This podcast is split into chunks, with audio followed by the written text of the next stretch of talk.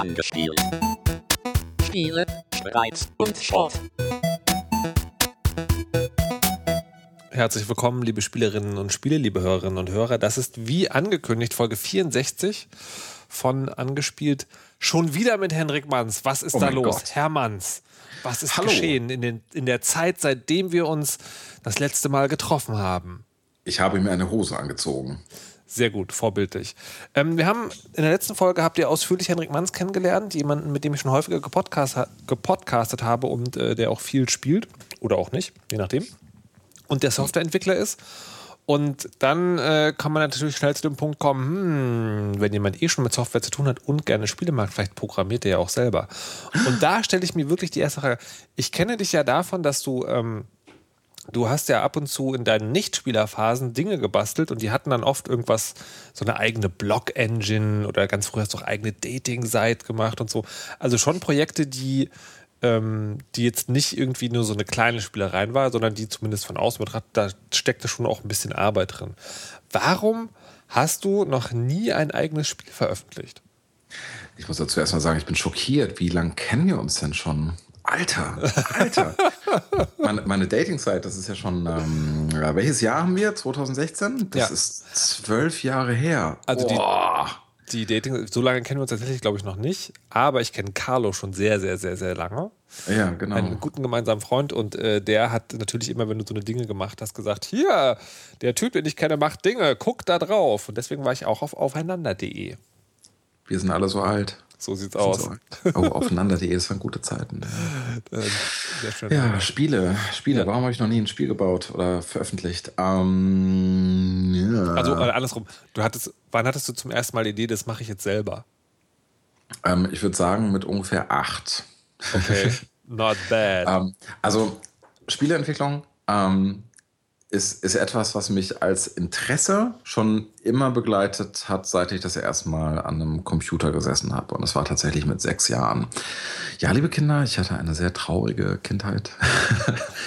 ähm, ich ich habe ähm, ich, ich muss kurz darüber reden, wie das mit der Computerei bei mir angefangen hat, weil das auch damit zu tun hat. Ähm, ich habe tatsächlich mit sechs Jahren zum ersten Mal an so etwas gesessen, was man als Computer bezeichnen könnte. Es hatte einen Bildschirm, der war nicht besonders groß, und es hatte eine Tastatur, und die war auch nicht besonders groß. Eigentlich sah das Ding aus wie ein großer Taschenrechner. Das war ein, ich hoffe, ich bekomme das noch zusammen, ein Sharp PC 1500A. Ich glaube, das stimmt. Ähm, und ähm, wenn, wenn ihr jetzt das Modell googelt, dann werdet ihr tatsächlich denken, okay, großer Taschenrechner mit einer richtigen Tastatur. Ähm, aber man konnte darauf kleine Basic-Programme schreiben. Ach, krass. Und ich hatte natürlich mit sechs Jahren keine Ahnung von Basic. Äh, ich hatte keine Ahnung von irgendwas, aber ähm, bei dem Gerät, mein Vater hatte das gekauft, lag ein ein, ein Buch. Das ist so absurd, wenn man das 2016 erzählt. Da lag ein Buch dabei mit Listings zum Abtippen. So, der Begriff Listing äh, ist vielleicht nicht jedermann geläufig. Äh, ein Listing ist tatsächlich ein ausgedrucktes Programm. Also nein, man hat keine CD irgendwo reingetan, man hat auch keine Kassette irgendwo reingetan, sondern man hat wir hatten ja nichts damals. Wir hatten ja nichts. Man hat tatsächlich den Code, den Programmcode abgetippt, Zeile für Zeile. Ähm, dafür gab es sogar spezielle Eingabe-Editoren, wo man am Ende noch eine Checksumme eingibt, um zu sehen, ob man es auch richtig abgetippt hat. Absurd, oder? So, und ähm, ich habe also mit sechs Jahren angefangen, das äh, Zeile für Zeile abzutippen und war dann total geflasht davon, dass ich auf einmal ein kleines Spiel auf dem Bildschirm hatte. Das, das, der Bildschirm war so ein irgendwie äh, 100 mal 20 Pixel. Schwarz-Weiß, so, ne? Also das, das Raumschiff war tatsächlich nur so ein Pixel und es bewegte sich durch die Asteroiden und die Asteroiden waren auch nur einzelne Pixel. Aber mich hatte das halt total fasziniert. Man gibt da irgendwelche abstrakten Computerbefehle ein und hat halt auf einmal so ein Weltraumabenteuer. Und als Kind hat man da ja dann gleich noch so, ähm, bringt man da seine ganze Fantasie mit, dann sieht man ja mehr als nur diese Pixel, die da abgebildet werden.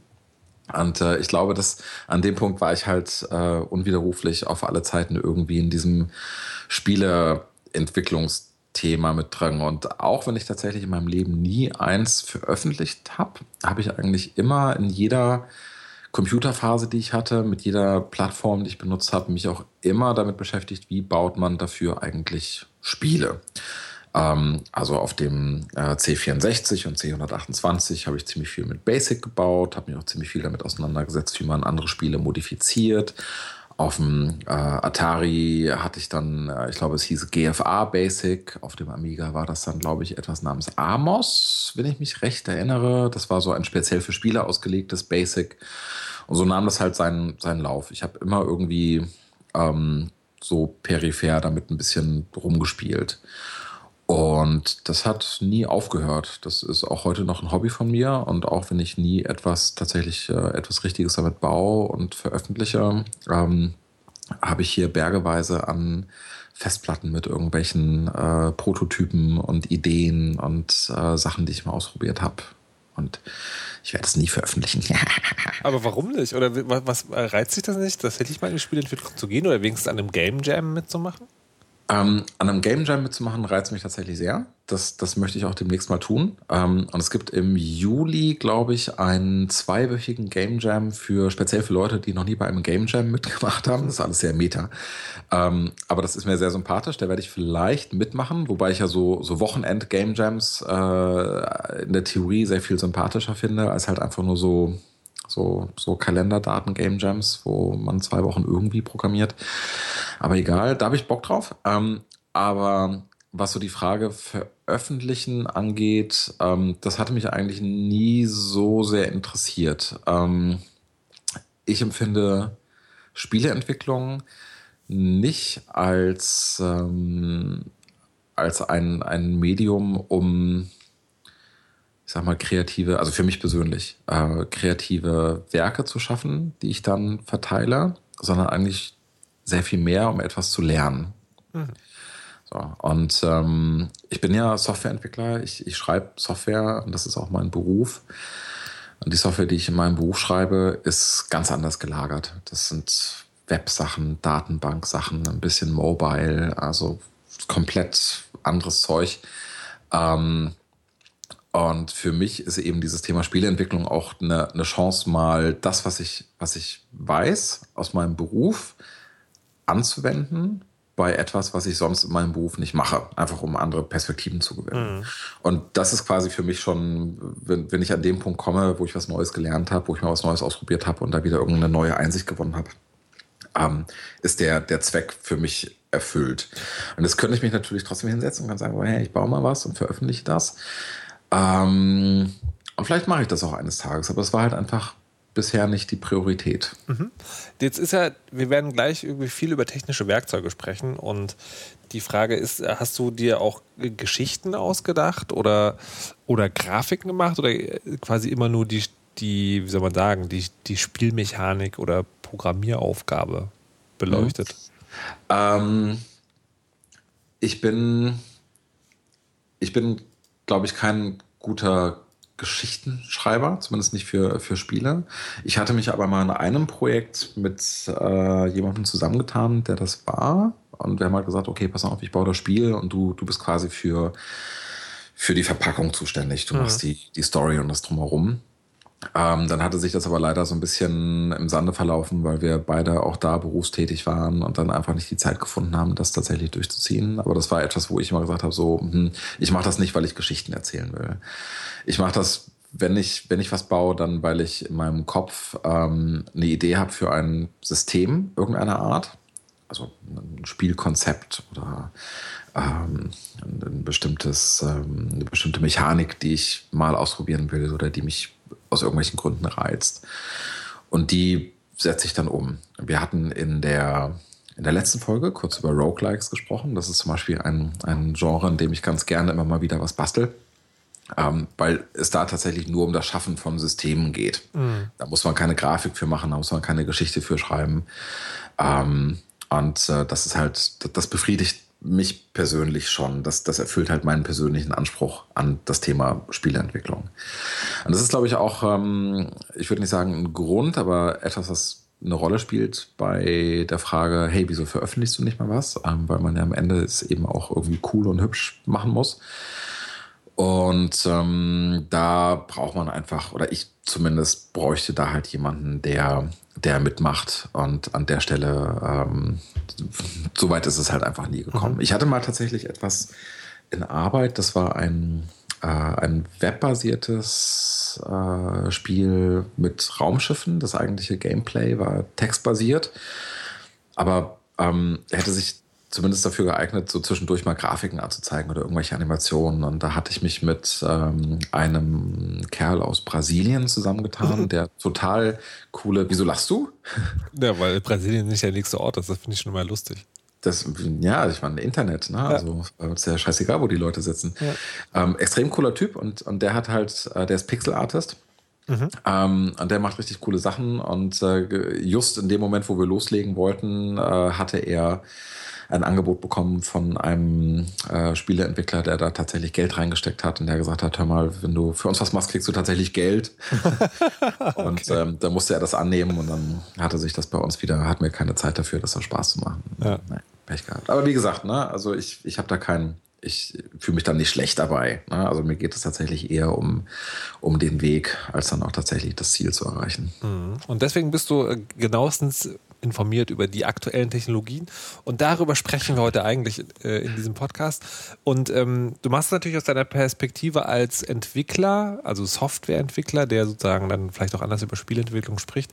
Ich hoffe trotzdem, wir kriegen es so hin, dass auch die Leute, ähm, die einfach gerne spielen und mal ein bisschen Einblick in die, in die Hintergründe haben wollen, auch was davon haben. Und dafür bin ich ja heute hier, weil ich habe von Programmieren nicht gar keine Ahnung, aber keine Ahnung ähm, und werde deswegen versuchen, die passenden Fragen zu stellen. Wir fangen jetzt an und du hast das sozusagen im Vorfeld schon unterteilt in Engines, Frameworks und Spielereien. Dinge, die man noch mhm. machen kann. So Spielereien, okay, kann ich mir vorstellen, was das sein soll. Ähm, Engine sind, äh, das hört man ganz häufig was ist denn der Unterschied? Also, dass sozusagen, dass das irgendwas ist, was man so eine Art Baukastensystem, also was Spielemacher benutzen, um Spiele zu bauen. Was ist eine Engine, was ist ein Framework und was ist der Unterschied? Ähm, dazu auch ein, ein kleiner Exkurs ähm, in äh, die Welt von 1999, liebe Kinder. Damals. das ist auch schon 17 Jahre her, das ist alles so freakig. ähm, so in, in, in der Zeit kamen, kamen so die ersten Titel raus der, ich würde mal sagen, der, der aktuellen 3D-Ballerspiel-Generation. Wir hatten da Quake 2 und dann Quake 3 Arena, wir hatten Unreal Tournament nach Unreal 1 und Unreal 2. Ähm, und was bei diesen Spielen total spannend war damals, war, man, man ist halt in den Laden gegangen und hat sich das Spiel gekauft und man hat halt eben nicht nur das Spiel gekauft, sondern man hat auch einen einen, einen Baukasten gekauft, weil nämlich all diese Spiele sich ähm, sehr gut zum sogenannten Modding eigneten. Ähm, Modding ist, wenn du, wenn du das Spiel nimmst und ähm, Teile davon ausbaust und neue Teile einbaust und das Spiel irgendwie änderst oder möglicherweise sogar ähm, dein komplett neues Spiel mit diesem Baukasten baust. Ähm, und es gab damals eine sehr aktive Modding-Szene, gerade so in der Quake-Welt äh, mit ganz vielen verschiedenen Quake-Mods. Ähm, ich glaube, heute findet das gar nicht mehr, gar nicht mehr so sehr statt. Das liegt aber auch daran, dass die Spieleentwickler, die ähm, damals diese Engines gebaut haben, also vorrangig It Software mit Quake ähm, und äh, Epic Mega Games hießen die früher noch, Epic Mega Games und nicht Epic Games mit Unreal und Unreal Tournament. Die haben irgendwann gesagt so, hey, wenn sich so viele Leute für unsere Engines interessieren, dann können wir die ja auch Entwicklern zum Lizenzieren anbieten. Und haben dann gesagt, okay, pass mal auf, wenn ihr ein Spiel bauen wollt mit dieser Engine, dann zahlt uns doch einfach mal 100.000 Dollar oder was auch immer und dann kriegt ihr den Code und dann könnt ihr damit ein Spiel bauen. Deswegen gab es ähm, dann in den Jahren danach auf einmal relativ viele Spiele, die diese Engines benutzt haben. Und ähm, jetzt in den letzten, ich würde sagen, fünf Jahren, wo sich so wahnsinnig viel im Indie-Entwicklungsbereich getan hat, war dann klar, dass eben auch abseits der, der AAA-Entwickler mit dem ganzen Geld ein Interesse herrscht an diesen Technologien. Und ähm, daraufhin sind, oder darauf haben die, die äh, Spieleentwickler, und ich bleibe mal bei It Software und äh, Epic Games, wie sie inzwischen heißen, als Beispiele, die haben sich dann immer mehr an die Indie-Entwickler angenähert von ihrer, von ihrer Preisstruktur. Ähm. Dann kam auf einmal ein, eine komplett neue Engine auf den Markt, nämlich uh, Unity 3D. Über die warte, warte, warte, nee, nee, das, das, ich, ich, komm, ich, beantworte deine Frage gleich. Ich weiß, ich rede gerade viel zu viel. Ich äh, entschuldige mich bei allen Zuhörern und dem Moderator. Ähm, aber dieses Unity 3D kam auf den Markt, ähm, was relativ günstig war und wo halt klar war, okay, hey, das ist halt das ist halt wie diese, wie so eine große Engine wie die von Unreal, äh, aber halt beinahe kostenlos oder sehr günstig. So. Und ähm, darauf haben die dann, haben die, haben die äh, Spieleentwickler dann reagiert und haben das immer günstiger gemacht. Und äh, lange Rede, kurzer Sinn. Heute ist alles äh, mehr oder weniger kostenlos nutzbar. Was das im Detail bedeutet, können wir sicherlich nachher nochmal drauf Aber zurückkommen. wir wissen immer noch nicht, was eine Engine ist. Ja, jetzt kommen wir zu dem Punkt. Das Coole an diesen Engines ist, man bekommt quasi ähm, den kompletten, das komplette Gerüst für ein Spiel. Also wenn man heute die, die Unreal Engine zum Beispiel äh, kauft oder downloadet oder installiert, dann hat man alle Werkzeuge auf dem Rechner, um ein Spiel wie Unreal zu machen oder ein Spiel wie jedes andere, was die Unreal Engine benutzt. Es ist ein, ein Komplettpaket, quasi das, was man sich früher mit dem Spiel erkauft hat. Das heißt, es kann Grafik rendern, es kann Sound ausgeben, es hat eine Physiksimulation, es hat einen sehr coolen Editor, wo man in einer äh, 3D-Editor-Umgebung so seine Welt zusammenklickt und die, die Level zusammenklickt. Ich vereinfache das gerade sehr stark. Ähm, es hat einen Code-Editor eingebaut, mit dem man dann Code programmieren kann. Äh, die Dinger gehen sogar so weit, dass ähm, gerade die Unreal Engine und Unity 3D ähm, wie so kleine App-Stores eingebaut haben. Die heißen da Asset Stores. Sprich, wenn man ein Spiel mit Raumschiffen macht, dann muss man schon gar nicht mehr seine eigenen Raumschiffe designen, sondern geht einfach in diese, in diese Asset Stores, guckt da in die Raumschiff-Kategorie, sucht sich eins aus, was einem gefällt. Das kostet dann vielleicht 10 Dollar oder 100 Dollar, je nachdem, ähm, für wie viel derjenige, der das Raumschiff ursprünglich erstellt hat, äh, das anbietet und verkauft und kauft das einfach und dann wird das direkt in den Editor übertragen und dann hat man da sein Raumschiff und ähm, man muss quasi, man muss das Tool so gut wie gar nicht mehr verlassen. Man hat halt alles in einer integrierten Entwicklungsumgebung. Muss man noch programmieren können? Ähm, jein. Es kommt, coole Antwort, ne? Jein. Ähm, ich glaube, es kommt maßgeblich darauf an, wie weit man, wie weit man gehen will mit dem Spiel. Wenn man einfach noch mal ein bisschen was basteln will und so Sachen wie Performance zum Beispiel egal ist, weil man eh nicht vorhat, das zu veröffentlichen oder es einem einfach shit egal ist, dann kommt man mit diesen Engines schon relativ weit, ohne zu programmieren. Vor allem, weil ähm, man erstens in diesen Asset Stores auch Code kaufen kann. Also mal als Beispiel, äh, im Unity 3D Asset Store gibt es ein Komplettpaket für First-Person-Shooter. So, und da ist dann der ganze Code mit dabei. Da muss man quasi nur noch in dem Editor sagen, äh, das da ist die Figur, die ich steuere, ja, und das da ist der Level und das ist ein Gegner und da ist der Level Exit und wenn der Spieler dorthin kommt, dann soll er in den nächsten Level springen. So, und da, da steckt ja immer Code dahinter. Ähm, aber das kann man halt einfach alles fertig downloaden und muss den Code nie ansehen. Es hilft natürlich, den Code zu verstehen. Und gerade wenn man mit dem Spiel ein bisschen weiter will und gerade wenn man halt ein wirklich gutes, professionell oder semi-professionell gemachtes Spiel äh, baut, was vielleicht später auch auf ähm, die mobilen Plattformen veröffentlicht werden soll, dann hilft es natürlich sehr, äh, den Code zu verstehen. Denn irgendwann hat man vielleicht ein Performance-Problem, dann hilft das natürlich äh, beim Debuggen, wenn man weiß, wo das herkommt. Aber wie gesagt, im Muss ist es nicht. Und äh, es, es gibt auch ähm, es gibt so ein paar lustige Zwischenstufen. Ähm, zum Beispiel kann man sich für, für Unity einen, wie soll man das beschreiben, einen, einen vereinfachten Code-Editor downloaden, ähm, wo man nicht den Code eingibt, sondern sich über so Kästchen, die man mit Pfeilen miteinander verbindet, zusammenklickt. Ja, also quasi Logik bauen für Leute, die zwar wissen, was sie programmieren wollen, aber vielleicht eben nicht den, den Background haben, um es auch tatsächlich programmieren zu können. Und ähm, das, das ist halt schon ziemlich cool. Man kommt auf jeden Fall, ohne programmieren zu können, mit so einer, mit so einer großen Engine schon ziemlich weit. Und der, der, der, der dritte Name, der jetzt noch in dieser Liste steht, ist also, du hast jetzt schon Unity 3D und Unreal Engine gesagt, ist ja Game Maker.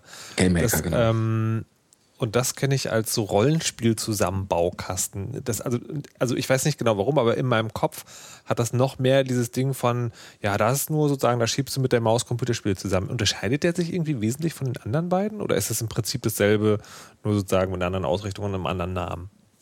Ich muss dazu vorab sagen, dass ich Game Maker selber noch nie ausprobiert habe. Ähm, ich, ich weiß grob, was es ist und wie es funktioniert und dass es ziemlich viele äh, Indie-Games gibt, die, die damit geschrieben sind. Ähm, ich glaube, die ganzen Spiele von Devolver sind alle mit Game Maker gemacht, also so Nuclear Throne und ähm, Dings, wie hieß es, äh, dieses, dieses Flugzeugballerspiel. Und ähm, ich glaube, Spelunky ist auch mit Game Maker gebaut worden.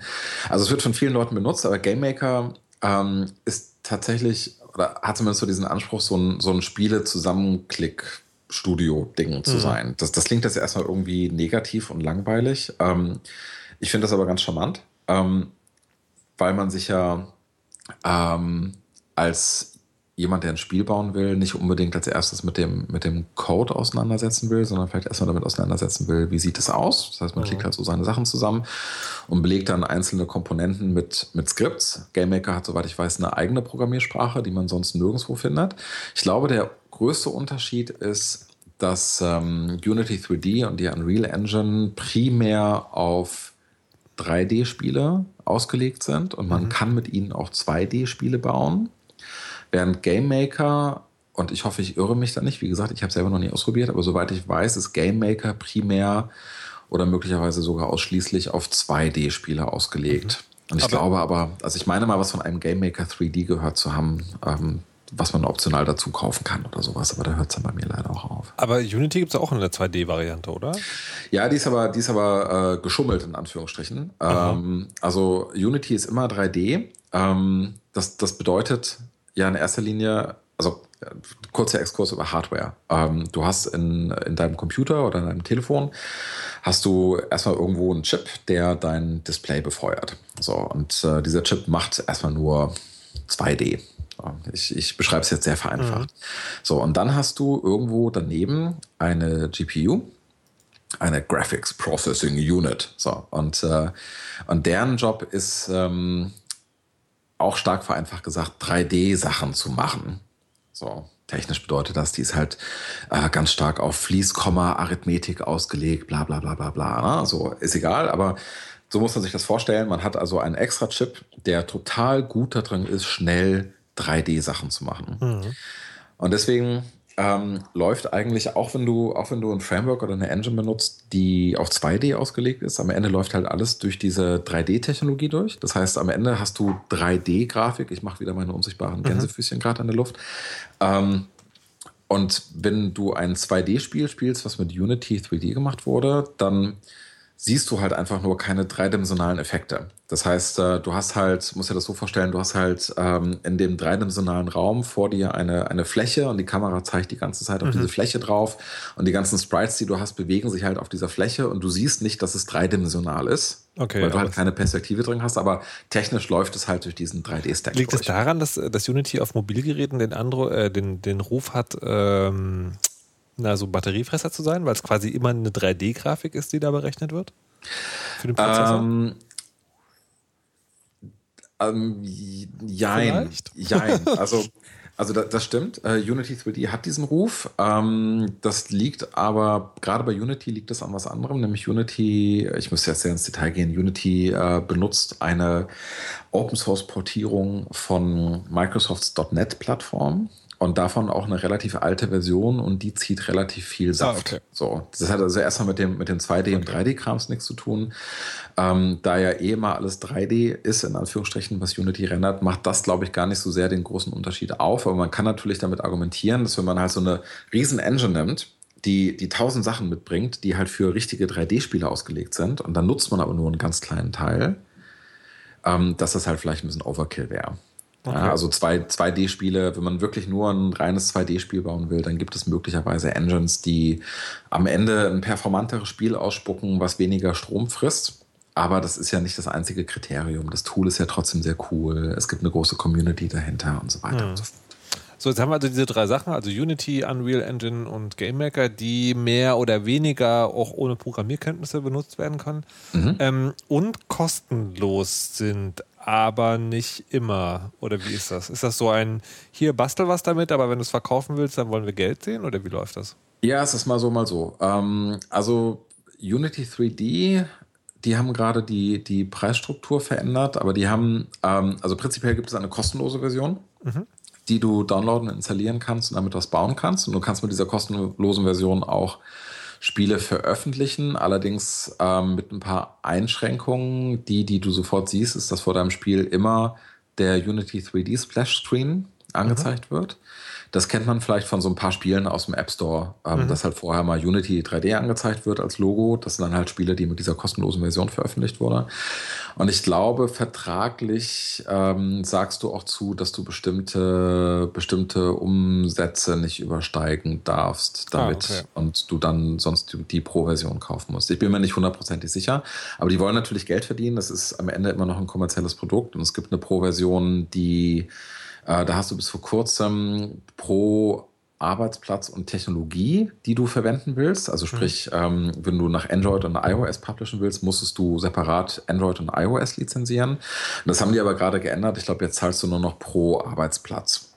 Mhm. Und ähm, ich glaube irgendwie, die haben ein Abo-Modell, da zahlst du 80 Euro im Monat. Das klingt jetzt erstmal nach wahnsinnig viel Geld, ähm, aber das ist halt wirklich etwas, was man, was man erst braucht, wenn man wirklich sagt, okay, ich habe jetzt nicht nur eine kleine Spielerei, sondern ich habe ein richtiges Produkt und das kommt in den Store und das will ich verkaufen. Und ähm, dann ist halt das, was du an Technologie für, den, für das Geld bekommst, wirklich schon ziemlich geil. Und Unreal Engine ist, glaube ich, inzwischen komplett kostenlos. Ähm, ich meine aber, dass du ab 100, waren es 100.000, also ab einem bestimmten Mindestumsatz, den du mit deinem Spiel machst, zahlst du, ähm, zahlst du was an Epic. Wie, äh, bist du, bis du den Umsatz erreicht hast oder? Nee, ab, nee, ab, dem, ab dem Umsatz. Ich, ich meine, ich, ich weiß es jetzt gerade nicht hundertprozentig, müsste das mal für die Shownotes nochmal nachschauen, aber ich glaube, sobald du, ich glaube, es waren 100.000 Dollar im Jahr äh, Umsatz generierst mit deinem Spiel, musst du Royalties zahlen an Epic Games. Ähm, Hier auf, ja, der, auf, der also Web, auf der Webseite steht Pay a 5% Royalty on Games and Applications you release. Ja, mhm. genau. Und ich glaube aber ab einem bestimmten, ab einem bestimmten Mindestwert. Also nicht, äh, nicht, die, nicht die sofort, nicht, ja, ja, die werden sich nicht die Arbeit machen, wenn du irgendwie, ich meine, die meisten Leute, die was in den App Store stellen, verdienen damit keine 100.000. Ne? Und ähm, ich glaube, den administrativen Aufwand äh, wollen die da gar nicht haben. Ah, ich bin mir ziemlich ist, sicher. Es geht, also hier steht äh, 5%, äh, wie heißt das, Provisionen beginnen nach den ersten 3.000 Dollar ah. pro Produkt pro halb, nee, pro Quartal. Ah, okay. Also ab äh, 12.000 im Jahr. Oh, ja. das ist schon, schon ziemlich früh. Aber da, da kommt man schon noch. Hin immer noch ein sehr fairer Preis. Also gerade die Unreal Engine ist halt, ähm, die ist echt geil. Das sind halt, das sind halt, das ist genau die Engine, mit der alle anderen Spiele auch gemacht werden, die sie nutzen. Ja, also das ist keine abgespeckte Version. Ähm, das ist genau dasselbe Ding. Man kann sogar den Quellcode der Engine bekommen als Entwickler von dem Ding. Mhm. Ähm, das ist schon ganz schön mächtig. Aber ich glaube, für jemanden, der zum ersten Mal irgendwie ein Spiel bauen will, schon, schon wieder zu mächtig. Und Game Maker kostet, glaube ich, tatsächlich einfach Geld. Ich glaube, Game Maker muss man, muss man einmal kaufen. Kostet nicht wahnsinnig viel. Ähm, und ich meine aber, wenn du es gekauft hast, kannst du damit so viel äh, veröffentlichen und so viel Geld verdienen, wie du willst, ohne dass die nochmal irgendwas haben wollen. Aber glaube ich zumindest. Müsste ich nochmal nachgucken. Bestens vorbereitet. Ja. Hast du, äh, also Game Maker hast du nicht gemacht, aber hast du da einen Liebling bei den Engines? Ähm, ja, also wenn ich, wenn ich so ein 3D-Ding bauen müsste, würde ich tatsächlich Unity benutzen. Unreal Engine ist auf jeden Fall mächtiger als Unity, aber Unity ist meiner Meinung nach einfacher zu benutzen. Und ähm, es gibt einfach schon mehr Zeugs dafür. Es gibt eine größere Community, es gibt einen wirklich sehr guten, äh, sehr gut sortierten Asset Store. Und die Entwickler sind mir persönlich sympathisch. Ähm, also Epic Games auch. Mhm. die sind mir jetzt nicht unsympathisch. Ähm, aber Unity 3D, die machen das halt einfach schon länger mit, mit dieser Engine für Indie-Entwickler. Ähm, und äh, das es fühlt sich einfach, es fühlt sich einfach charmanter an. Okay. Insgesamt. Also ich habe gerade mal geguckt, GameMaker ist, äh, gibt es natürlich auch eine kostenlose Version und dann eine 80, nee, 75 Dollar Version und eine für 480 der Unterschied ist mir jetzt nicht genau klar. Export Modules. Kann der Experte etwas mit Export Modules?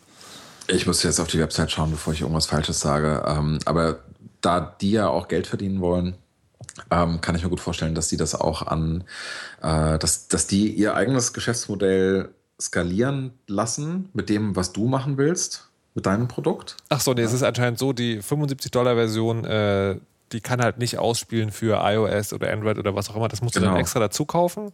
Und wenn du die 480 Dollar Version kaufst, dann kannst du halt einfach auf alle Plattformen. Genau. Ah, ja. Genau, und das, das finde ich ein faires Modell, ne? weil wenn du einfach mal ein bisschen was bauen willst und du halt nicht, äh, nicht hier den nächsten großen Mega-Hit bauen willst, dann Mhm. kriegst du halt für ein paar 70 Euro einfach das Ding und das ist jetzt nicht wahnsinnig viel Geld. Und wenn du aber sagst, okay, jetzt ist es ein Produkt und du willst es verkaufen, dann sind halt 400, was waren das, 480, 480, Euro? ja. Ist halt immer noch ein fairer Preis. Ja. Also vor allem, weil das, ähm, weil dann nicht noch extra Royalties mit draufkommen. Das ist, ich finde das sehr charmant. Ja. So, das sind Engines, also quasi äh, komplette Umgebung oder komplette Spiele, die man nur noch sozusagen anpassen muss an seine eigenen Ideen. Was sind denn dagegen Frameworks? Ja, Frameworks sind ähm, im weitesten Sinne Bibliotheken für Programmiersprachen.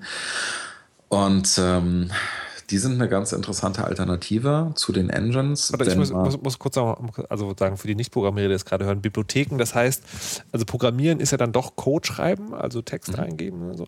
Und ist das dann, also Bibliotheken sind quasi, ich brauche eine bestimmte Funktionalität und programmiere die nicht mehr selber, sondern die hat dann schon jemand anders äh, programmiert. Ganz genau. Es ist einfach ein Stapel Code, den du irgendwie in dein Projekt reinziehst, Mhm. ähm, der bestimmte Dinge tut. So, und wenn du jetzt zum Beispiel ein Spiel baust, dann sagst du, okay, ich brauche was äh, für Grafik, ich brauche was für Sound, ich brauche was für Physik, ich brauche was für Laden und Speichern von Spielständen, ich brauche was für KI und kannst dir halt über solche Bibliotheken ähm, dein, dein Toolset im Grunde genommen zusammenstellen. Ähm, und ein Framework ist eigentlich genau genommen eine, eine Sammlung von solchen Bibliotheken. Also quasi schon eine, eine Ansammlung, eine für dich vorher getroffene Auswahl an Bibliotheken. Und ähm, das Wichtige daran ist, ähm, interessanter sind diese Frameworks und Bibliotheken natürlich für Leute, die schon programmieren können. Also sprich, wenn du, wenn du eh schon eine Programmiersprache kannst, ähm, dann kannst du auch einfach solche Bibliotheken und Frameworks benutzen und kannst halt damit anfangen, dein Spiel zu bauen. Ähm, sie sind in der Regel komplett kostenlos. Die allermeisten, die es gibt, sind halt einfach Open Source Projekte, ähm, wo nicht noch irgendein Geschäftsmodell dahinter steckt. Und, ähm, und sie sind halt gut, wenn du, wenn du einfach einen anderen Entwicklungsansatz verfolgen willst. Diese Engines, die fangen ja mit einer kompletten 3D-Umgebung an. Das heißt, wenn du Unity 3D startest, dann hast du direkt einen 3D-Editor und du kannst dich in der 3D-Welt rumbewegen und dann setzt du halt da den Spieler hin und dort das Raumschiff und da einen Ball und hier eine Wand. Und wenn du dann irgendeine Interaktion machen willst, dann, dann sind das ähm, quasi Verhaltensscripts, ähm, die an den Objekten hängen. Das ist so Spieleentwicklung von außen nach innen. Du baust erst deine, deine Umgebung zusammen und machst dann Interaktion. Und wenn du programmierst und Frameworks benutzt, dann machst du das von innen nach außen. Das heißt, du fängst wirklich äh, an einem, du fängst sehr low-level an. Du legst erstmal, okay, ähm, ich muss jetzt hier irgendwie 60 Mal die Sekunde irgendwas zeichnen. Also was zeichne ich einfach? Ich zeichne mal in der Mitte ein Raumschiff und dann zeichne ich äh, drumherum Asteroiden. Und dann frage ich die Tastatur ab und wenn der, wenn der User Space drückt, dann äh, Gott. soll er einen Schuss abfeuern und dann Das hast ist du mir jetzt schon zu komplex. so, ne? also, aber das sind halt, das sind halt einfach, unabhängig von der Frage, kannst du programmieren oder nicht, sind Ja. das halt einfach zwei ähm, komplett unterschiedliche Arten an dieses Thema Spieleentwicklung ranzugehen. Und es gibt halt Leute, die mögen lieber die eine und es gibt Leute, die mögen lieber die andere. Ich bin zum Beispiel, auch weil ich Programmierer bin natürlich, ähm, bin ich halt eher so ein Framework-Typ. Ja, Weil ich halt einfach den, den Code dahinter ganz geil finde. Und gibt's, äh, also ich würde mir vorstellen, okay, es gibt halt verschiedene Programmiersprachen und die haben halt dann, da gibt es halt überall auch so eine Sammlung für, für Spieleprogrammierung, das heißt Programmiersprache 1 oder unterscheiden die sich noch durch was anderes? Ähm, in, der, in der Regel, ähm, also als Entwickler stellt sich ja einem erstmal die Frage, mit welcher Programmiersprache programmiert man am liebsten. So, Es gibt Entwickler, die sagen, "Hm, ist mir egal, ich habe da keine Präferenz und äh, kannst du eine, kannst du alle. Und es gibt aber Leute, die sagen, ich will in meinem Leben immer nur Ruby programmieren, ähm, wie, wie ich das auch bis vor kurzem gesagt habe. ähm, das heißt, ähm, wenn, du, wenn du eine bestimmte Vorliebe hast für eine bestimmte Programmiersprache, dann guckst du natürlich erstmal, was, was gibt es für deine Programmiersprache so. Und das Schöne ist, dass es eigentlich für beinahe jede ähm, zumindest halbwegs populäre Programmiersprache sehr gute Frameworks gibt für Spieleentwicklung. Also gute bis sehr gute. Es gibt einfach Programmiersprachen, die sich ähm, leider nicht so gut, nicht so gut eignen für Spieleentwicklung, wie zum Beispiel Ruby. Juhu! ähm, was, was eine schöne Ironie ist, weil Ruby nämlich äh, die Programmiersprache in den RPG-Maker äh, Toolkits ist, ähm, mit dem man so, so 16-Bit äh, Rollenspiele sich zusammenklicken kann. Ähm, aber lange Rede, kurzer Sinn, für die allermeisten Programmiersprachen gibt es Frameworks und eigentlich ist es halt nur erstmal die Entscheidung, welche Sprache äh, benutzt du und dann welches Framework gibt es dafür. Wie, ist, wie wär's denn eigentlich umgedreht sagen? Äh, gibt es aber eine Empfehlung, die man abgeben kann, dass man sagt, okay, ich kann noch nicht wirklich programmieren, weiß aber schon, dass ich das lieber mache, als in so einem Ding zu arbeiten, in der Engine zu arbeiten. Gibt es, äh, gibt es ein Framework, was sagt, also wenn dir die Sprache erstmal legal ist, hier kannst du gut auch dann, also das Verbinden, Spiel machen und Programmieren lernen? Mhm. Ähm, also auf der einen Seite ich, ich bin ja vorrangig Ruby-Entwickler und äh, auch wenn Ruby sich aus bestimmten Gründen derzeit nicht so wahnsinnig eignet für Spieleentwicklung, also eher aus Performance-Gründen, ist es immer noch eine wahnsinnig schöne Programmiersprache und wie ich finde auch eine, eine relativ einfache Sprache zum Lernen. Das heißt, wenn jemand, der der in seinem Leben noch nie etwas programmiert hat, äh, sagen will, okay, ich will damit das anfangen, ich will eine Programmiersprache lernen und ich will damit ein kleines Spiel bauen, dann würde ich tatsächlich sagen, Ruby ist da nicht die schlechteste Wahl. Mhm. Es gibt für Ruby eine Bibliothek, die heißt äh, Gosu oder libgosu. Ähm, mit der kann man 2D-Spiele bauen. So, die hat auch ein bisschen Soundausgabe und so weiter, die ist ziemlich high-level. Ähm, ist auf jeden Fall ein gut, ganz guter Anfang. Damit baut man nichts, was man später auf dem iPhone veröffentlicht oder mhm. sowas. Ja, das ist halt einfach etwas, was dann bei dir auf dem Desktop läuft zum mhm. Lernen. Ansonsten kommt man eigentlich, wenn man Spieleentwicklung macht, nicht an der Programmiersprache namens Lua vorbei. Lua ist ähm, eine Programmiersprache, die äh, Ruby recht ähnlich ist. Es ist ein bisschen eine Mischung aus Ruby und JavaScript. Ähm, und Lua ist im Spielebereich deswegen so weit verbreitet, weil diese Sprache unter anderem mit dem Ziel entwickelt wurde, dass sie sehr leichtgewichtig sein soll und sehr einfach einzubetten sein soll. Das heißt, wenn du, ähm, sagen wir mal, du baust ein riesengroßes Spiel, du baust Assassin's Creed, ja, also als Beispiel, ähm, dann hast du ja, äh, du hast ganz viel Physiksimulation, dass sich der, der, der Rock von äh, dem Protagonisten richtig im Wind bewegt und sowas. Mhm. Du hast ganz viel Grafikeffekte, du hast ganz viel Sound. Ähm, aber du hast halt auch so relativ High-Level-Geschichten wie zum Beispiel KI-Scripting. Ja, also so, äh, so ähm, äh, der Gegner kämpft mit dir und ähm, du schwingst dein Schwert und er soll halt blocken. Ne? Also so KI auf dem auf dem Niveau. Und ähm, für, für so etwas wird auch in größeren Spielen ganz viel Lua eingesetzt, weil Lua eben relativ einfach in solche großen Projekte integriert werden kann, ohne dass es viel kostet von der Performance her und einfach wahnsinnig schnell ist. Du hast da keinen, keinen wirklich äh, spürbaren Performanceverlust. Und deswegen hatte Lua eigentlich schon immer einen festen Platz in der Spieleentwicklung und ähm, wahnsinnig viele ähm, Frameworks und ähm, auch so ein paar Sachen, auf die wir später vielleicht noch zu sprechen kommen, benutzen halt Lua als Programmiersprache. Und das, was ich wirklich selber am allerliebsten benutze, ist ein, ein Framework namens. Ja. Also wie Love, nur mit Ö.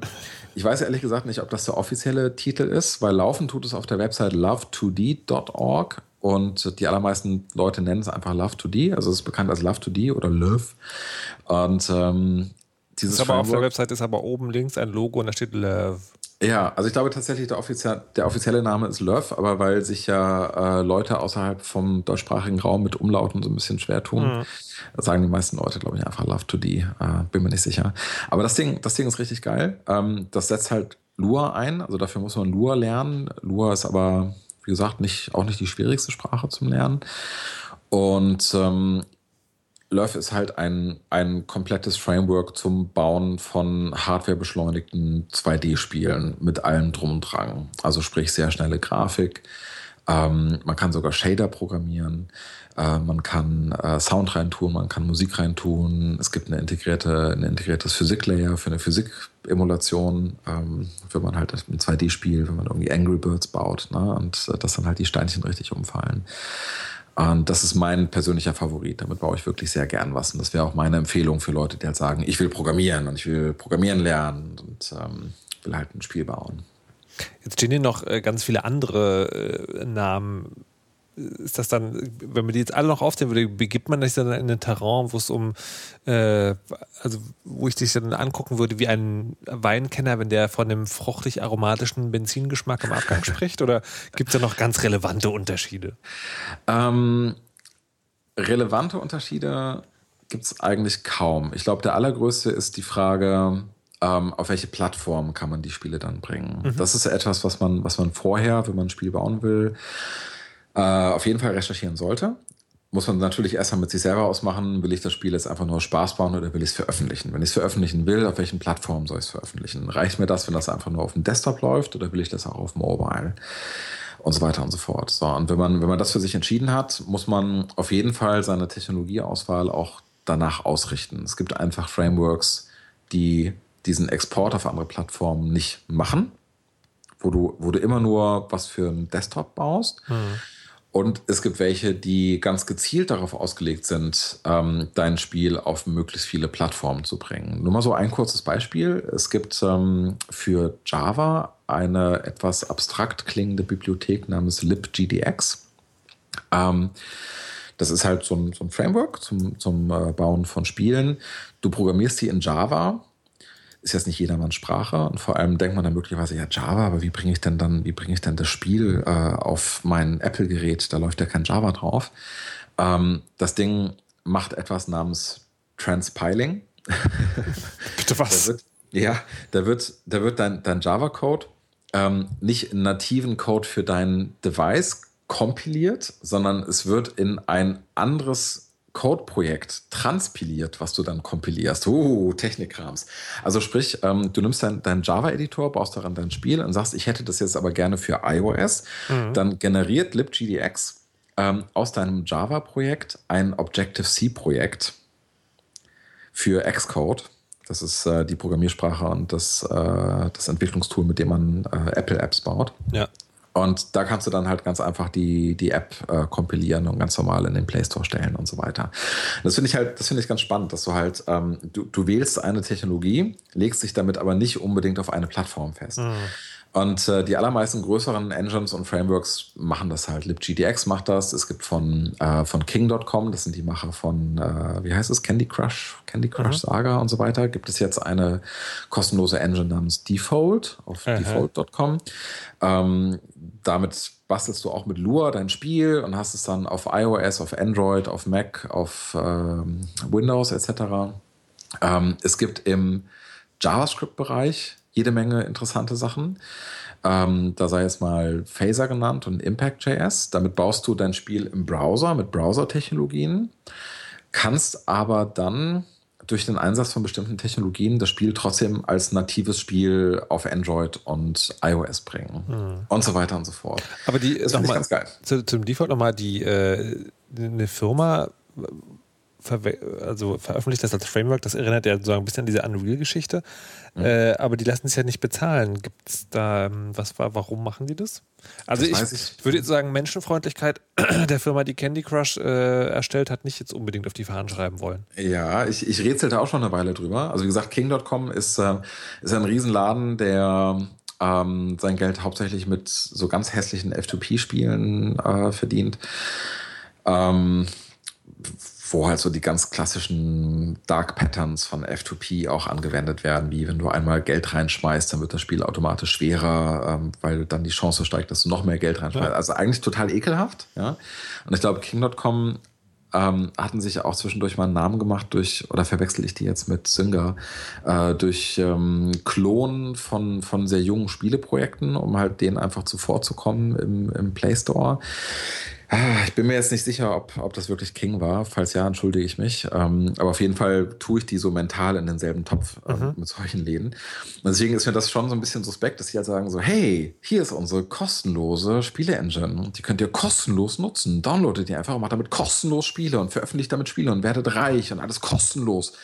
Da denkt man so, hm, ja, also was ist deren Endgame? Was, ja. was wollen die damit erreichen? Und ähm, die, die offizielle Story von denen ist, ähm, naja, das ist die Engine, die wir eben auch für unsere Spiele benutzen. Und unsere Logik ist halt so, wenn wir die veröffentlichen und die von ganz vielen Leuten benutzt wird, dann kriegen wir auch ganz viel Feedback und dann können wir die besser machen. Und davon profitieren wir dann ja am Ende. Mhm. Und das kaufe ich denen aber nicht so ganz ab. Da, da ist noch irgendwas irgendwas ist da noch im Spiel, was, was ich gerade nicht sehe. Ja. Aber ansonsten ist die ganz cool, die Engine. Ist halt auch so ein 2D-Ding mit Lua drin, äh, Komplettpaket mit äh, Grafik und Sound und Publishing auf vielen Plattformen und so weiter. So, jetzt haben wir also Engines und wir haben Frameworks. Und wir haben ein Framework einer verdächtigen Firma und kommen jetzt aber zu dem Punkt, wo ich vielleicht auch noch etwas davon mitnehmen kann. Zu den sogenannten Spielereien. Und das, ähm, das eine finde ich tatsächlich ganz spannend, weil das habe ich, äh, das ist mir häufiger schon mal über den Weg gelaufen. Pico 8 ähm, ist anscheinend, also jemand hat sich eine, eine Spielekonsole ausgedacht. Ähm, die läuft als, als Code, also ist eine Software, die man runterläuft, runterlädt und ist äh, so, also sieht aus wie früher. Ich weiß gar nicht, hat eine Auslösung von 128 128 Pixeln, äh, die nur 16 Farben darstellen können und kann Vierkanal-Audio äh, machen, also so wie der Amiga früher. Ähm, und da, da kann man dann auch wieder irgendwie Spiele entwickeln. Und ich finde das sozusagen, also ich sehe das und, äh, und, die Spiele kann man auch weitergeben und wenn man die weitergibt, dann sind die so in Form eines, äh, eines Bildes, also PNG-Bildes, sehen halt auch total süß aus. Das ist halt alles so Pixel-Style dann natürlich. Und ich sehe das und finde es total sympathisch auf den ersten Blick, ohne genau sagen können zu warum. Äh, aber mir erschließt sich nicht, also warum machen Leute sowas? Also was ist die Idee dahinter? Warum bauen die Leute Spiele für Pico 8 oder warum? Nee, warum, was ist die Idee hinter, hinter, diesem ganzen Pico 8-Ding? Uh, da fragst du was. Ähm, also, ich kann dir nicht sagen, wa warum der Kerl das gebaut hat. Ja. ähm, Im Zweifel würde ich sagen, aus Spaß an der Sache. Das ist ja durchaus auch, ein, auch eine Motivation. Ähm, Pico, Pico 8 ist halt dahingehend interessant, dass es ähm, auf der einen Seite so eine virtuelle Spielekonsole ist, also richtig auch mit Specs, die, die ganz genau eingehalten mhm. werden. Ja, also du hast halt einen bestimmten RAM-Bereich, du hast deinen Display-Bereich, du hast deine Peer-Audio-Kanäle. Ähm, aber auf der anderen Seite ist es eben ähm, etwas, was, was dir, äh, wie soll ich sagen, ähm, als Entwickler, der damit etwas bauen will, die Art von Constraints gibt, die Art von, von Einschränkungen gibt und Grenzen setzt, die ah. auf der anderen Seite wieder Kreativität ermöglicht. Warte, warte, warte. Mein Bruder ist in der Band und hat mal erzählt, die haben sich in einem, in einem Studio eingemietet, wo es nur Analogtechnik gibt. Mhm. Also irgendwie die ganz alten Mikrofone und Vorverstärker und dann aber auch tatsächlich wird auf eine fucking Bandmaschine aufgezeichnet. Also nichts. Dein Bruder ist ein Hipster. Multi, Multifleck. nee, der hat nämlich auch genau dasselbe gesagt. Dadurch, dass du, also, ähm, wenn du, wenn du in eine normale in ein Studio gehst, wo du sagen, alle Möglichkeiten hast, dann spielst du halt. Wenn es nicht klappt, spielst du halt nochmal. Mhm. Und dadurch, dass du halt quasi, das muss halt dieser One-Take sein und der muss dann halt aber auch sitzen, entsteht mhm. eine andere Energie. Und sozusagen auch, weil du, du nimmst halt nicht mit, mit einem neutralen Mikrofon auf, wo mhm. halt ein neutraler Sound rauskommt, den du dann halt mit 3000 Filtern bearbeitest, sondern du hast halt eine bestimmte Klangfarbe und musst halt dich auch darauf einstellen und so. Sowas mhm. ähnliches? Ähm, das spielt sicherlich auch eine Rolle, aber es ist nochmal ein anderer Effekt. Ähm, stell dir mal vor, du willst ein Bild malen. So.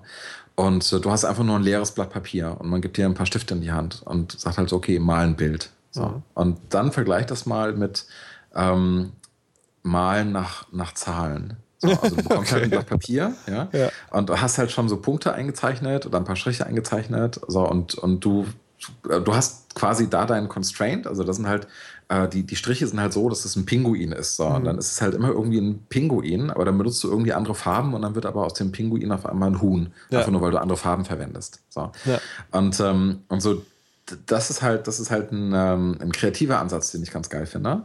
Ja, also dass, dass du halt nicht einfach nur alle Möglichkeiten hast für alles, sondern eben ähm, etwas sehr Eingeschränktes vorgesetzt bekommst und deine, deine Kreativität im Grunde genommen in erster Linie der Frage gewidmet ist, wie weit kannst du gehen, trotz dieser Einschränkungen? Was kannst du aus diesen Einschränkungen mhm. rausholen? Ähm, oder anders gesagt, wenn du dir die Unreal Engine ziehst ähm, und theoretisch alles bauen kannst, dann ist die Wahrscheinlichkeit sehr hoch, dass was du baust irgendwie scheiße aussehen wird, ja. irgendwie komisch sein wird, weil das ja, du vergleichst es ja mit den Call of Duties und denkst dann so, ah, irgendwie, ne, ich kann nichts. So. Und wenn du aber etwas nimmst, was halt so eine extrem niedrige Auflösung hat und so extrem niedrige Specs hat, dann weißt du vorher schon, okay, was auch immer ich jetzt mache, es wird auf jeden Fall pixelig aussehen. Mhm. Es wird immer nur diese 16 Farben haben mit dieser vordefinierten Palette. Wenn ich damit Musik mache, wird das immer nur diese vier Kanäle haben. Ich kann nicht, nicht mehr als acht Kanäle haben. Ich kann ja. nicht äh, meine Lieblingssamples reinladen und so weiter. Ja. Ähm, damit arbeitest du dann einfach sehr viel einfacher. Und ähm, das finde ich ist der Reiz bei, bei Pico 8. Ähm, das Ding benutzt auch Lua als Programmiersprache. Im Grunde genommen ist es so, wenn du Pico 8 startest, hast du erstmal nur eine Lua-Eingabe-Aufforderung, kannst halt Lua-Befehle ausführen oder eine Cartridge laden, wo halt schon Lua-Code drauf ist.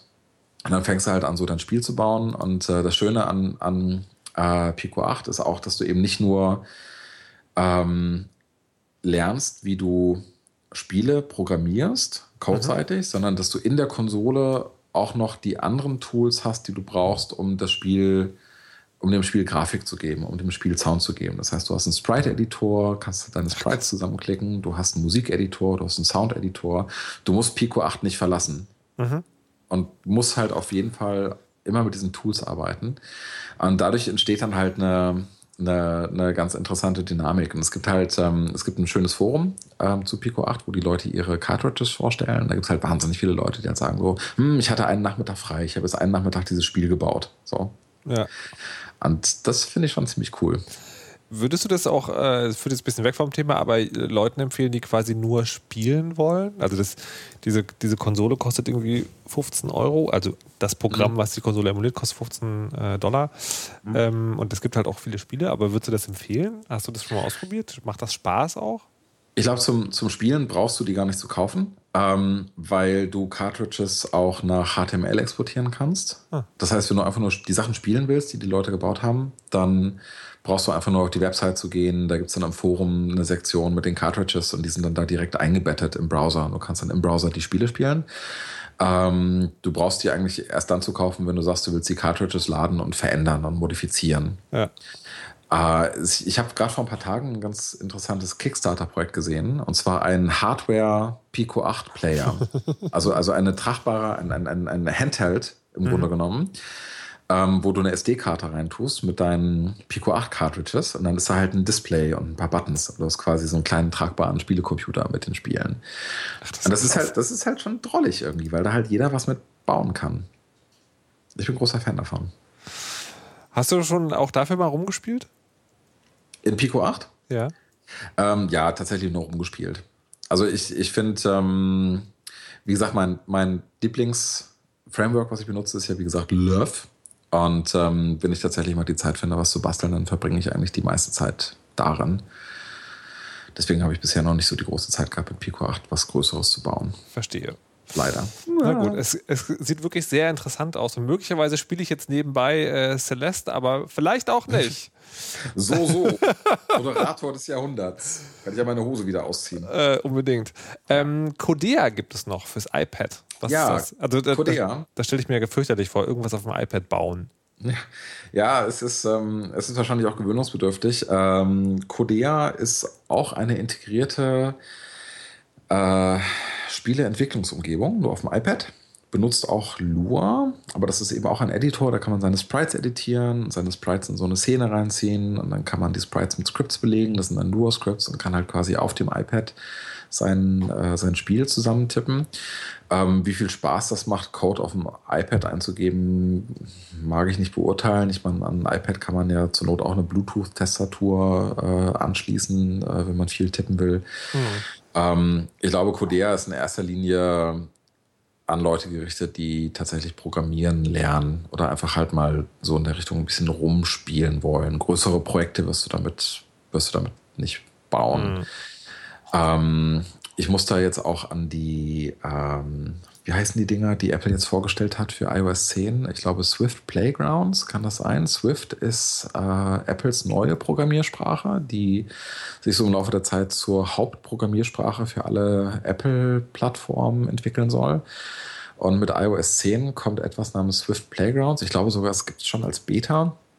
Ähm, was dir spielerisch Programmieren näher bringt. Mhm. Das heißt, so wie ich es verstanden habe, ich habe es selber noch nicht angesehen, weil ich leider kein aktuelles iPad mehr habe, wo das drauf läuft. Ähm, aber du, du kriegst quasi ein, ein, ein, ein äh, Skelett eines Spiels, irgendwie so ein Endless Runner oder ein Jump'n'Run oder sowas. Und äh, kriegst dann quasi als Übungsaufgabe gestellt, bestimmte Teile der Spiellogik zu implementieren mit Swift. Mhm. Also so auf Niveau von, hey, unser Spieleheld kann doch gar nicht springen. Ja, doch okay. mal, dass er springt, wenn du Space drückst. Ja. So. Dann assistiert das Ding dich halt beim Schreiben des Codes. Also auch Mhm. komplett ausgelegt auf Programmieren lernen, aber halt in der spielerischen Umgebung. Das finde ich ziemlich geil.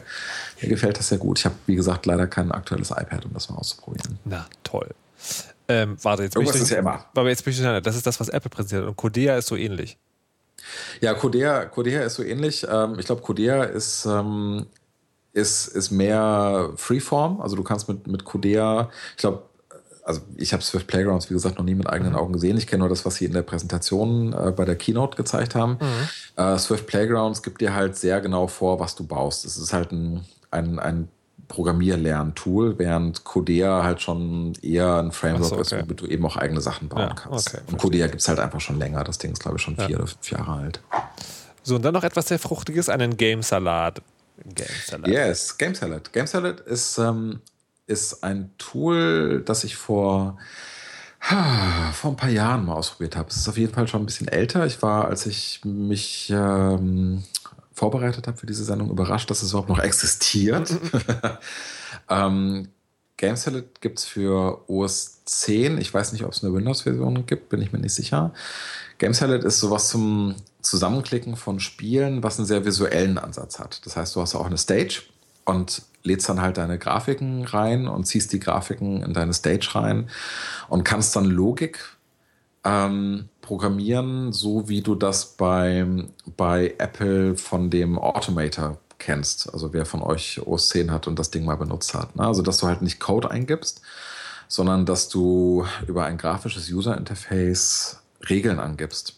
Also so Regeln wie, ähm, wenn der User die Taste gedrückt hat und die Taste ist Space, dann bewege diese Figur eine Sekunde nach oben und danach eine Sekunde nach unten. So, und dann hast du halt Springen implementiert. Ja? Und du klickst das halt so zusammen, du klickst deine Logik über so Boxen, die du miteinander verknüpfst, zusammen und äh, baust halt so dein Spiel. Und das Interessante an Game Salad ist, dass die, auch wenn das erstmal nur wieder wie so eine Spielerei klingt, äh, die publishen dein Spiel tatsächlich an ähm, alle möglichen Plattformen, die es gibt. Das heißt, du baust halt dein Spiel und hast es dann für Android, iOS und so weiter. Und ich glaube, deren Geschäftsmodell ist, dass du das, ähm, das Tool selber kriegst du kostenlos. Und wenn du dein Spiel ähm, publishen willst, wenn du dein Spiel kompilieren willst für iOS, für Android etc. pp., dann musst du bei denen äh, ein bisschen Geld lassen, ein Abo abschließen, weil die das bei denen auf dem Server generieren und dir dann quasi die fertigen Pakete zurückschicken oder irgendwie sowas. So habe ich das verstanden. Ja, verstehe. All die schönen Möglichkeiten, Herr Manns. Und Sie haben noch nie ein Computerspiel herausgebracht. Warum nicht? Um die Frage vom Anfang zu wiederholen. Ich Also wollte frag's- gerade sagen. Ich frage mich aber, ich frag's aber wirklich gerade. Also, ich meine, du hast dich, hast dich so viel damit beschäftigt und ähm, ich würde jetzt tatsächlich gerne wissen wollen, was da auf den Festplatten bei dir schlummert. Jede Menge bizarre Prototypen für Zeug. Ich finde, äh, kennst du The Beginner's Guide? Das Spiel? äh, ja, nicht gespielt, aber ich kenn's. Ja. Genau, da ist ja das, das ist ja sozusagen, äh, jemand findet auf der Festplatte eines Entwicklers die ganzen Computerspiele-Prototypen von ihm und spielt sie dann. Vielleicht sollte man das nochmal machen. Ja, ja, genau. Mit den Spielen ohne Hosen. Also ich habe ähm, ich, ich hab bei mir folgenden Effekt beobachtet. Ich bin ja, ich bin ja Anwendungsentwickler. So, ich, ich baue beruflich keine Spiele, ich baue halt Datenbankzeugs. So, und ich habe aber gemerkt, wenn ich, ähm, wenn ich mal wieder ein bisschen Zeit mit Spieleentwicklung verbringe, dann, dann lerne ich dort meistens etwas, was auf den ersten Blick nichts ist, was ich, was ich verwenden kann in der Anwendungsentwicklung, aber was mir, was mir dann doch oft eine neue Perspektive auf etwas gibt. Die, die Herausforderungen, die Herausforderungen bei der Spieleentwicklung sind halt komplett anders als bei der Anwendungsentwicklung. Bei der An Anwendungsentwicklung denkt man über so Sachen nach wie, okay, es kommt eine Anfrage rein, wie kann ich dafür sorgen, dass die Datenbankanfrage nicht länger als 20 Millisekunden dauert. Ja. Ähm, und bei der Spieleentwicklung sind das dann so Sachen wie, ich muss jetzt, ich muss 60 Frames die Sekunde rendern. Oder von mir aus 30 Frames. Ne? Also Ja. ich muss 30 Mal die Sekunde muss ich ein Bild anzeigen. Das heißt, die ganzen Sachen, die ich mache, die Physik berechnen, die, äh, die Sprites anzeigen, die Texte anzeigen, die Logik ausführen, etc. pp. Das darf halt alles nicht länger dauern als ein Dreißigstel einer Sekunde. Ja.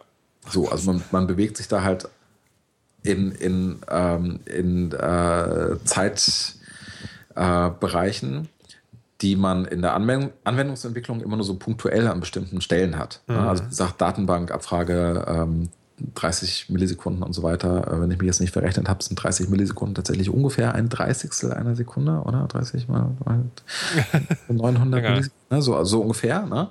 Aber du machst es halt nicht punktuell, sondern immer 30 Mal die Sekunde, ohne Unterlass.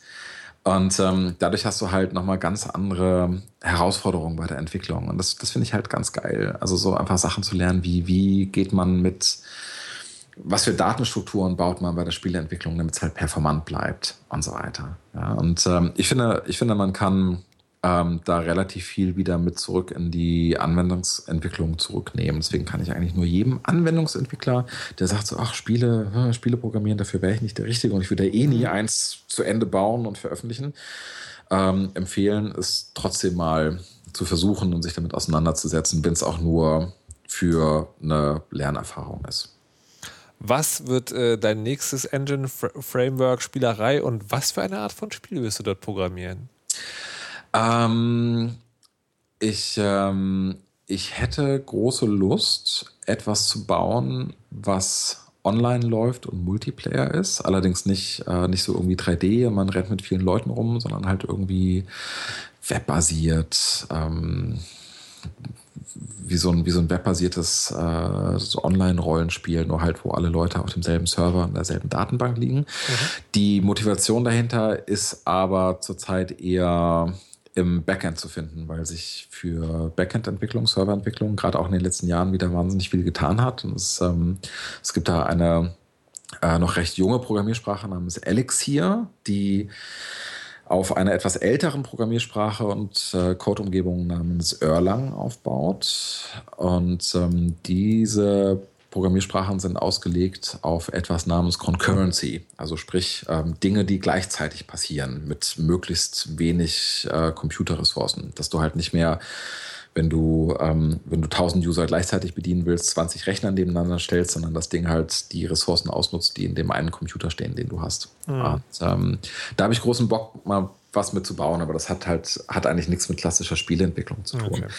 Ansonsten ähm, nach, nach vorne hin, zum User hin, werde ich weiterhin mit Love rumbasteln und dann freue ich mich auf den Nachfolger von Phaser. Der Nachfolger heißt Laser. Phaser, wie gesagt, ist ein JavaScript-Framework. Mhm. Laser ist der Nachfolger.